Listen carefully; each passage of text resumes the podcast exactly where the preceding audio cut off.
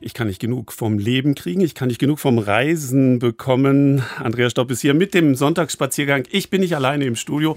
Ein leibhaftiger Professor hat bei mir Platz genommen und ein ebenso leibhaftiger Nachrichtenredakteur. Der eine Dirk Gebhardt, äh, Professor für Bildjournalismus an der Fachhochschule in äh, Dortmund. Ähm, Herr Gebhardt, Sie waren viel ja schon unterwegs auf der großen, runden, weiten Welt. Libanon, Ruanda, Georgien, Iran, Brasilien. Und jetzt wandern Sie durch Deutschland schon auf der sechsten Etappe, über die Sie heute erzählen werden mit Jörg Christian Schellmüller zusammen. Was fasziniert Sie denn an Deutschland? Bilder gibt es doch viel farbigere und schönere in der weiten Welt. Naja, farbig kann zumindest Deutschland im Moment mithalten. Wir haben Frühling und ähm, es gibt Gewitter und die Knospen sprießen überall. Ganz schönes Lindgrün in der äh, großen, weiten deutschen Waldlandschaft. Und was uns an Deutschland besonders interessiert, ist, dass wir es nicht kennen. Hm, das geht ja vielen so und deswegen sind sie ja auch hier, weil nicht umsonst heißt unsere Sendung ja Reisenotizen aus Deutschland und der Welt und dass es in äh, Deutschland mindestens ebenso schön ist wie an den tollsten Punkten auf der Erde. Das beweisen sie jedes Mal. Jörg Christian Schillmüller, der Nachrichtenredakteur hier bei uns im äh, Deutschlandfunk, die Idee von äh, West nach Ost zu laufen, hat sie mittlerweile ähm, auf die sechste, in die sechste Etappe mhm. geführt. Das ist so ungefähr in der Mitte Deutschlands. Das ist sogar ganz genau in der Mitte Deutschlands, in der geografischen Mitte Deutschlands. Wir haben angefangen in äh, Witzenhausen, also ein Name schöner als der andere auf dieser Etappe. Das ist ein kleines Städtchen von ungefähr 20.000 Einwohnern, kurz vor der Grenze zu Thüringen. Und wir wollten dort ein ganz besonderes Haus und ganz besondere Menschen besuchen. Das gibt nämlich dort eine Niederlassung, könnte man sagen, der Transition Town Bewegung mit einem Transition House. Das klingt nach Südafrika. Das klingt nach Südafrika, kommt aber eigentlich aus Großbritannien. Ähm, das ist eine Bewegung, die gibt es seit 2005 von Rob Hopkins ins Leben gerufen. Die Idee ist, wenn die Rohstoffe auf der Welt knapper werden, wie kann man als Kommune darauf reagieren? Wie kann man mit Gemeinschaftsprojekten unabhängiger werden von diesen Ressourcen, sich selbst versorgen, mit einer solidarischen Landwirtschaft zum Beispiel? Und dann sind wir da ins Mittagessen reingeplatzt, in dieses alte Fachwerkhaus im Herzen von Witzenhausen und haben äh, Silvia und Gualter und Gilles und Rebecca getroffen. Und äh, Dirk, das war eine ganz, ganz gelöste Atmosphäre, Stimmung da, fand ich. Es, es erinnerte mich ähm, als Kind der 70er Jahre, also ich bin geboren in den 70ern und aufgewachsen in so Wohngemeinschaften, so riesigen, das erinnerte mich so ein bisschen wie in so einer Wohngemeinschaft. Sehr freundlich, sehr gelöst, sehr engagierte Menschen, die Sonne schien. Es war so einer der ersten wirklich sehr warmen Frühlingstage, 23 Grad, was sich natürlich auch auf die Stimmung der Menschen übertragen hat, die da werkelten und Blumenkübel bepflanzten mit ähm, öffentlichen Kräutern. Ja, genau, genau. Die haben, also das ist eines der konkreten Projekte in Witzenhausen, also wie sich dort Transition Town umsetzt, nämlich zum Beispiel mit dem Projekt Essbare Stadt. Unvergessbar heißt das dort. Das bedeutet also, dass die ähm, Transition Town Leute mehrere Gärten in der Stadt betreiben, also einen Mehrgenerationengarten, einen Stubengarten, der noch ein bisschen verwildert ist, einen Schaugarten in der Nähe vom Bahnhof und eben diese Pflückoasen aufstellen. Das sind äh, Blumenkübel, die stehen dann in der Fußgängerzone vor Läden mit Kräutern Kräutern und Salat und im Sommer mit Tomaten und Zucchini und da kann jeder sich was von nehmen. Und da sind wir auch bei dieser Idee. Es geht eben den, nicht um einen nur äußeren Wandel, sondern auch um einen inneren Wandel. Deswegen heißt das Motto auch Stadt und Menschen im Wandel. Und das haben wir halt an, an diesem Tag erlebt. Und das ging dann auch den ganzen Tag noch weiter. Ne? Wir waren dann direkt nachmittags in diesem Mehrgenerationengarten und dann abends bei einem Vortrag, der auch sehr, sehr spannend war und in diese Richtung ging. Ja, der Vortrag äh, von Professor Dr. Dr. Gerald Hüther, ein äh, deutscher Neurobiologe, der in Göttingen auch ähm, einen Lehrstuhl hat der hat viele populärwissenschaftliche Bücher geschrieben. Eins, das heißt die kommunale Intelligenz. Genau. Und darüber ging auch der Vortrag. Also wie können eigentlich Kommunen ihre Menschen aktivieren, egal welchen Alters, damit sie wieder aktiv in das Leben eingreifen können und ihre eigene Kreativität ähm, ja, entwickeln, um dann auch eigentlich ein besseres Lebensgefühl ha zu haben. Und das ist der Rückschluss auf Buen Vivir, nämlich auf die Transition Town. Also interessant, dass Sie Professor Hüter da getroffen haben. Der ist auch immer ein gern gesehener Gast bei uns in der Lebenszeit, in unserem Journal zum ja. demografischen Wandel, wo es um das Zusammensein von Jung und Alt geht. Ja, der stand nämlich dann in Witzenhausen. Erst hat er einen Vortrag im Kino gehalten, das von einem sehr engagierten Betreiber namens Ralf Schumacher betrieben wird und danach im Rathaus. Ähm, äh, in, im Rathaus hat dann Herr Hüter eine Veranstaltung moderiert, die nannte sich Schatzsuche, wo man versucht, kommunale Potenziale auszuloten. Das war dann mit Transition Town gar nicht so einfach. Da sind beide Seiten auch so ein bisschen aneinander mhm. geprallt, weil natürlich die Bürger, die die Stadt bewegen wollen, nicht immer schon so viel anfangen können mit diesen, ich sag's mal freundlich, jungen, sehr engagierten Weltverbesserern, die dann da auch ihre Vorstellungen und Wünsche haben. Aber ich habe gestern noch mit Silvia telefoniert und es hat sich jetzt ganz gut entspannt und die Bürgermeisterin hat das Transition House besucht und die Stadt äh, stellt jetzt Pflanzkübel hin, weil die jetzigen Pflanzkübel der Stadt zu hässlich waren. Also da passiert ganz viel. Und vielleicht, um das zusammenzufassen, wir haben am Ende dann in einer Jurte aus Lehm und Filz geschlafen, von äh, einem von Silvias Freunden, von Farid. Und abends um Mitternacht haben wir dort gesessen und Silvia ähm, hat äh, mit einem portugiesischen Freund zusammen äh, ein Revolutionslied für uns gesungen. Und ähm, ich habe vielleicht zum Abschluss dieses Takes einen O-Ton von Silvia, wo sie einfach erzählt, was sie tut und warum sie es tut. Das hört sich dann so an. Ich glaube, das ist die Motivation, die mich seit meiner frühen Kindheit treibt, dass ich dann eben Chancen sehe, dass sich da Räume auftun, dass da was möglich ist, was vorher nicht möglich war. Und dass das uns in die Richtung einer Gesellschaft bringt, die ich für lebenswerter erachte. Also für ressourcenschonender, solidarischer, gerechter.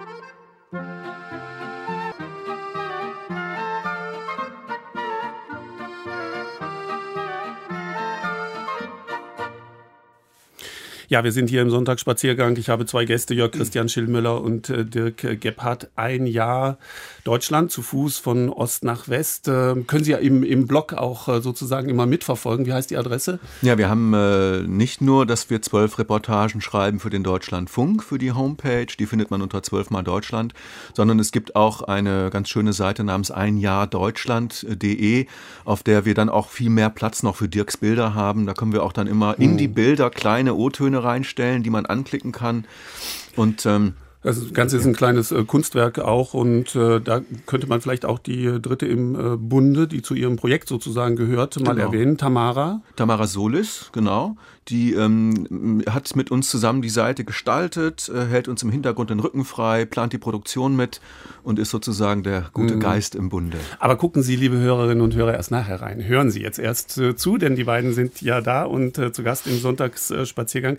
Und wir haben ja schon äh, gerade gehört bei, äh, bei Ihrem Besuch in äh, Witzenhausen, es geht Ihnen nicht darum, einfach so, in Anführungszeichen gesprochen, zu wandern und vielleicht mal die gute Luft zu riechen und ein schönes Picknick zu machen, sondern eben kennenzulernen und ein wenig in die Gesellschaft und ins Denken einzutauchen unserer äh, Landsleute. Und jetzt haben wir gerade schon gesagt, Sie sind in der Mitte Deutschlands ähm, angekommen und Mitte Deutschland, äh, jahrzehntelang, da war ja die Grenze. Da ging es auseinander und nicht zusammen. Ja, wir, wir sind wahrhaftig durch das Zonenrandgebiet äh, jetzt gewandert, so nannte man das ja früher.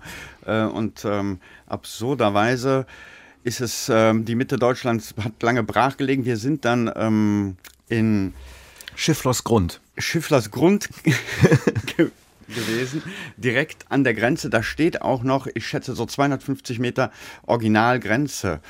Also da steht der Grenzzaun, der alte, und das, das wurde ein sehr emotionaler Tag, weil ähm, in 1982 hat dort Heinz-Josef Große, ein Baggerfahrer, versucht, mit seinem Bagger an den Zaun ranzufahren. Der Davon damals, hat man gehört damals. Mhm. Der hatte noch Selbstschusseinrichtungen damals. Der hat die Schaufel hochgemacht, ist über die Schaufel rüber, hat dann gedacht, Mensch, ich habe meinen Aktenkoffer vergessen, ist nochmal runter und als er dann wieder hochging auf die Schaufel, hatten sie ihn gesehen und dann kommen noch 50 Meter bis zum Bundesgrenzschutz und bei 25 Meter 10 haben sie ihn erschossen. Ähm, und äh, dann sind wir also von diesem Museum mit diesem Bagger, der da noch steht, hm. ähm, relativ historisch bewegt, sage ich mal, dann losgelaufen durch wunderschönen Frühlingswald in das kleine Dörfchen Luther an der Luther und ähm, als wir aus dem Dorf wieder raus einen Hügel hochsteigen, stehen rechts am Straßenrand ein älterer Herr und zwei junge Männer, die gerade am Heizungskeller äh, arbeiteten. Stellt sich raus, der Mensch heißt Gerhard Müller und war ein Arbeitskollege von hm. Heinz-Josef Große, dem Maueropfer. Und der hat uns nämlich dann von der Beerdigung erzählt, von diesem Maueropfer. Ja, der hat uns dann unter anderem davon erzählt, wie da die Stasi stand und auch ganz genau notiert hat, wer da jetzt genau an dieser Beerdigung ähm, teilnimmt. Teilweise wurden die Leute dann auch mit Repressionen, äh, Repressalien belegt. Ähm, also wo man so fühlte, dass dieser Teil der Geschichte auch äh, ja ja, das hatte schon eine sehr unheimliche äh, Komponente. Ja, genau. Es ist interessant ist ja, dass es auch noch da ist, also praktisch jetzt noch äh, ja. fühlbar nach so vielen Jahren. Ja, und das war wirklich ähm, ein sehr bewegender Tag, ne? weil also diese, diese Spuren der Geschichte einen dann immer wieder einholen. Wir sind dort gelaufen mit zwei freundlichen Herren, mit Lothar Jakob, der war unser Wanderführer, und Rüdiger Eckhardt, der ist nicht nur Leiter der Tourismusinformation von Heiligenstadt, das ist so ein bisschen der Zentralort der Region, durch die wir wandern, nämlich das Eichsfeld. Er ist auch Vorsitzender der Initiative Menschen für Heiligenstadt, die dort jetzt nach vielen Jahren Jahren CDU die äh, Herrschaft übernommen hat, könnte man sagen. Ja, wir sind jetzt im Eichsfeld und äh, das Eichsfeld äh, ist ungefähr so groß wie Rügen und liegt eben in diesem Grenzbereich von Hessen, Niedersachsen, vor allem aber in Thüringen und äh, sehr katholisch geprägt. Das hat es auch zu DDR-Zeiten ausgemacht. Das heißt also, die Leute hatten dort unter dem Schutzschirm der Kirche so eine Art von Geborgenheit und so eine ganz klare Identität über die Religion äh, bezogen. Deswegen übrigens auch eine, eine starke CDU-Herrschaft immer und keine SED, die dort äh, den, den Bürgermeister gestellt hat. Und äh, die Leute selber sagen gar nicht Eichsfeld, sondern ja.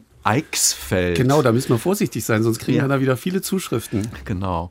Und ja, Dirk, dann sind wir gelaufen von Fürstenhagen nach Heiligenstadt und von Heiligenstadt nach Scharfenstein, Beuren und haben dann Cappuccino getrunken und Leuten im Schrebergarten. Und ähm, ja, das war also deswegen so ein schöner Tag, weil wir wirklich auch ein Gefühl für eine ganze Region bekommen haben. Und wir wurden dort versorgt mit Regionalwurst und Regionalbier, war ja klar.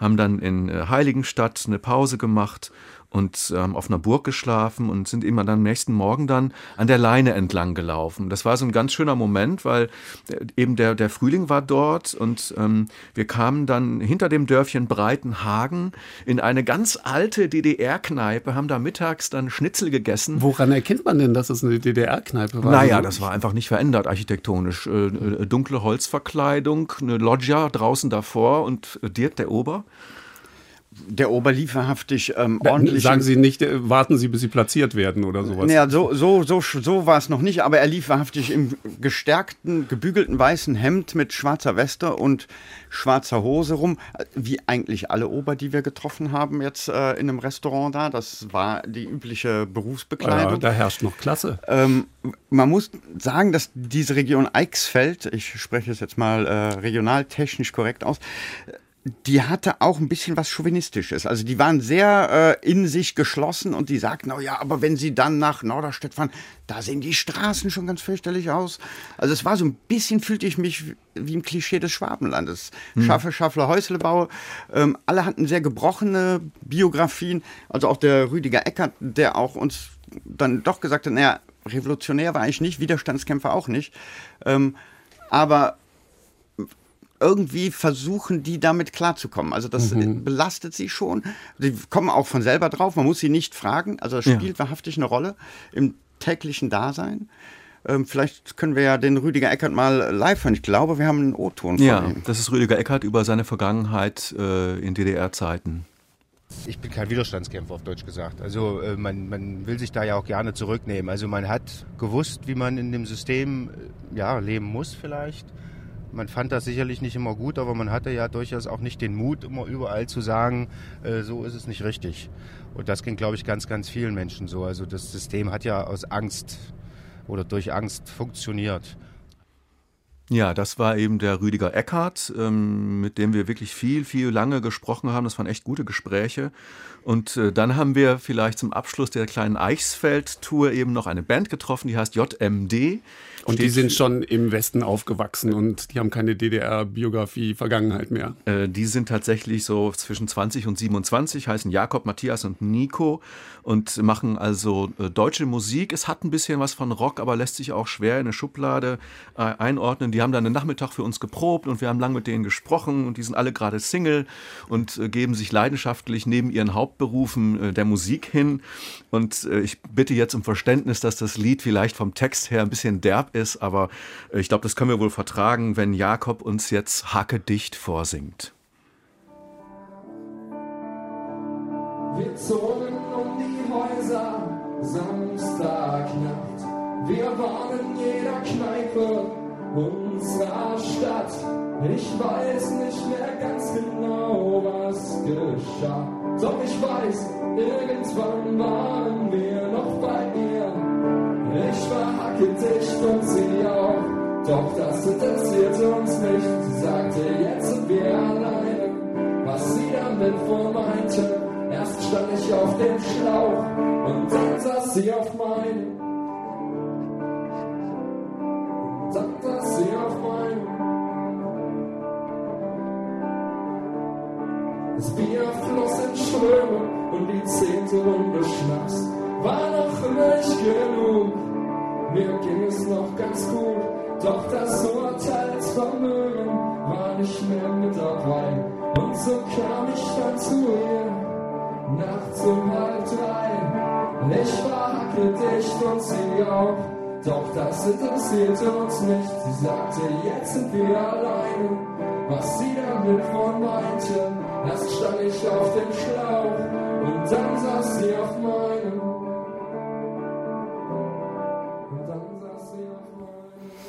Ja, die, der Titel heißt Hacke dicht ähm, und die Band heißt JMD, Jakob Matthias und der Neue. Und aufgenommen haben das äh, Jörg Christian Schillmüller und Dirk Gebhardt anlässlich ihrer Wanderung durch Deutschland, Etappe 6, über die sie hier erzählen, denn sie sind zu Gast äh, bei uns im ähm, Deutschlandfunk im Sonntagsspaziergang. Ähm, merkwürdiges Aufeinandertreffen dann doch, ne? dass man dieses, dieses äh, fast äh, dieses junge Revolutionäre auf der einen Seite hat und diese G Geschichte dort an diesen Orten atmen spürt. Ja, wobei man auch der, also dieser, der Unterschied ist sehr groß. Die Leute dann um die 20 äh, bis 30, die sind ja beinahe nicht mehr sozialisiert worden in äh, der DDR, sondern im Grunde genommen in der Bundesrepublik Deutschland und die haben auch ganz andere Vorstellungen vom Leben. Also die sagen auch, naja gut, 27 keine Frau und keine Kinder ist jetzt nicht so schlimm, was in der DDR undenkbar beinahe Mhm. gewesen wäre. Und da merkt man sich, dass sich die sozialen Gegebenheiten eigentlich angepasst haben. Wir mussten dann auch von äh, der, der Band sozusagen direkt weiterlaufen, nochmal acht Kilometer an dem Tag. Wir hatten schon zehn in den Knochen. Jetzt kommen wir nach Niederorschel. Ja, Genau, nach Niederorschel wollten wir. Ähm, wir sind gar nicht so weit gekommen, weil ähm, wir dann auf wieder so eine Landstraße kamen, die ungefähr fünf Kilometer geradeaus. Und Jörg Christian ging neben mir her und sagte: Ach, weißt du noch, als wir da durchs Hochsauerland gingen und Rosi neben uns hielt und uns aufgabelte, das war doch schön. Und genau in dem Augenblick hörten wir ein Auto anfahren, das auf einmal bremste. Wir konnten es nicht sehen, weil es natürlich kam von hinten. Und äh, dann auf einmal passierte was. Ja, das war der Schlagzeuger der Band, der hat uns aufgegabelt. Das habe ich noch nie erlebt. Also wir sind ja einmal mitgenommen worden von der Busfahrerin und ich sag wirklich zu dir, komm. Und dann hält der Matthias da, nimmt uns mit und setzt uns in Niederorschel ab, weil er einfach sowieso in die Richtung musste, weil er in Gernrode lebt. Kann man mal Also sehen, wenn man wirklich wandert und Ja. es ernst nimmt, äh, dass einem da auch das Schicksal positiv zu Das Hilfe war vor allem dann wirklich den Zufall, bekannte Leute wiederzutreffen, die in dem Moment gerade da vorbeifahren. Ja, Niederorschel, ernstes Thema, äh, tolles kleines Dorf. Ähm, deshalb ernstes Thema, weil dort äh, von Herbst 44 bis äh, zum 1. April 1945 eines der 136 Außenkommandos des KZ Buchenwald eingerichtet wurde. Äh, 734 Häftlinge äh, haben dort äh, in der Zeit äh, gelebt oder vielmehr wurden dort zu Sklavenarbeit verpflichtet. Die sind alle minutiös von den Nazis erfasst worden und aufgearbeitet haben diese Geschichte der Historiker und Ortschronist Wolfgang Große und der Bürgermeister von Niederorschel Hans Dannoritzer. Die beiden muss man auch einfach zusammen erleben, weil die sich ganz, ganz liebevoll um dieses Kapitel der, der Geschichte auch bemühen. Und wir sind mit denen dann vom Bahnhof Niederorschel von der damaligen Laderampe gelaufen an den äh, ehemaligen SS-Unterkünften vorbei. Das Haus steht sogar noch, da sind heute sechs Wohnungen drin. Dann äh, links liegt ein Nettomarkt, da war die alte Weberei, wo die Häftlinge wohnen mussten.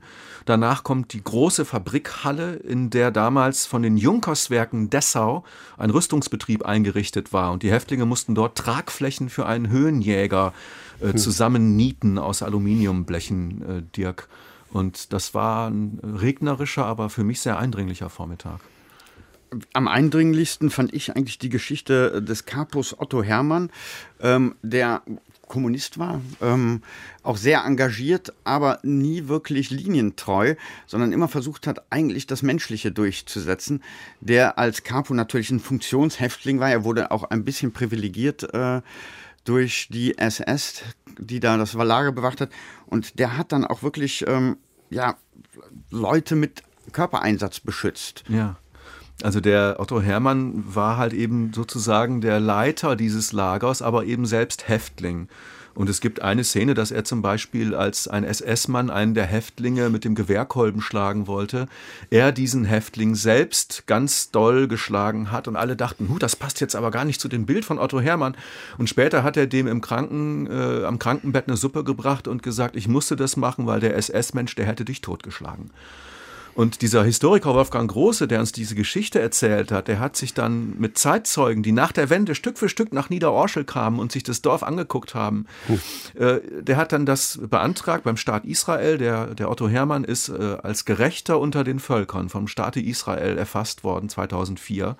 Und es finde ich eine ganz, ganz rührende Geschichte. Und jetzt gerade zu den 70 Jahr Feiern Zweiter Weltkrieg hat es auch in Niederorschel vor zwei Wochen ungefähr äh, eine Zeremonie gegeben und da war auch ein ehemaliger Häftling, Laszlo Nussbaum, ein äh, rumänischer äh, Jude ungarischer Herkunft, der dort eine Rede gehalten hat.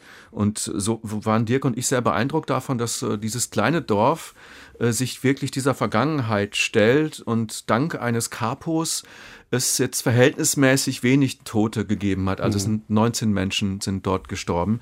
Wir hören mal ganz kurz noch, äh, was Wolfgang Große sagt über den Capo Otto Hermann. Er hatte, man kann es mal so auf Deutsch sagen, vor Tod und Teufel und auch der SS keine Angst. Er hat der SS klar und deutlich gesagt, wenn ihr die Häftlinge misshandelt oder auch tötet, müssen wir neue anlernen. Und in Anbetracht der Frontlage haben wir dazu keine Zeit. Ja, das war die beeindruckende Geschichte vom Capo Otto Hermann. Was auch ein bisschen widersprüchlich war an diesem Ort Niederorschel, war, dass es ähm, diese Gedenkstätte auf einer Gedenkstätte errichtet wurde. Und zwar hat die SED in den 1970er Jahren schon eine Gedenkstätte dort errichtet allerdings für die antifaschistischen Kämpfer. Ähm, da standen auch Namen drauf, die kein Mensch jemals in diesem Außenkommando des KZs gesehen hat, sondern das waren SED-Funktionäre, die auch ähm, geehrt werden wollten. Und genau davor haben dann äh, der Hans Danoritzer und der Wolfgang Große diesen neuen Gedenkstein errichtet, der auch mit Steinen nach jüdischer Tradition belegt war, um den Toten zu gedenken. Und dann war es eben so, jetzt haben wir da zwei Gedenkstätten, die sehr, sehr symbolisch diese Vergangenheiten, die der Ort ja erlebt hat, zusammenfassen. Und zwei Männer, nämlich Wolfgang Große und Hans Danoritzer, die sich ähm, sehr aufrichtig, sehr authentisch mit äh, dieser Vergangenheit befassen. Und da merkt man mal die Bandbreite, wenn wir jetzt sagen, Witzenhausen, Grenze, Eichsfeld, eine Band aus Worbis und ein Außenkommando vom KZ und das Ganze in vier Tagen. Woran man wieder mal sieht, wenn man mit der Lupe durchs Land geht und auf die Kleinteiligkeit achtet und schaut, welche großartigen Dinge dabei zum Vorschein kommen. Ja, mhm. und wir freuen uns jetzt, Dirk, das ist jetzt dein Wunsch für die nächste Etappe. Wo geht's lang? Ähm, wir versuchen ein bisschen bis hinter Sondershausen zu kommen. Äh, Küffhäuser den Kiffhäuser äh, dabei hochzulaufen. Wenn Sie dazu vorsichtig sagen, wir versuchen, wovor haben Sie denn Bedenken? Na, Bedenken vor der Entfernung. Also das, äh, wir sind dann schon, wenn wir das alles machen wollen, 120 Kilometer in fünf Tagen. Ob wir das zu Fuß schaffen, das wissen wir noch nicht. Hm. Wir werden was mitbringen. Bei der Gelegenheit, ne, Jörg Christian Schillmüller hat einen Führerschein, der Gebhardt nicht. Sie fahren immer mit dem Klapprad. Ich fahre immer mit dem Klapprad oder ich wandere halt. Das genau. ist auch eigentlich eine menschliche Geschwindigkeit. Oder wir nehmen den Regionalexpress. Es wird immer schwieriger jetzt. Es wird immer weiter dahin zu kommen, wo wir letztes Mal waren. Ähm, wir sind jetzt tatsächlich schon drei, vier, fünf Stunden unterwegs, um wieder zu dem Punkt zu kommen, wo es weitergeht. Hauptsache, Sie kommen immer wieder zurück hier ins äh, Studio 1 des Deutschlandfunks in den Sonntagsspaziergang. Wir erwarten Sie wieder gerne und mit Freude und mit Spannung, was Sie dann von der nächsten Etappe zu erzählen haben. Herzlichen Dank, Jörg Christian Schillmöller und äh, Dirk Gebhardt.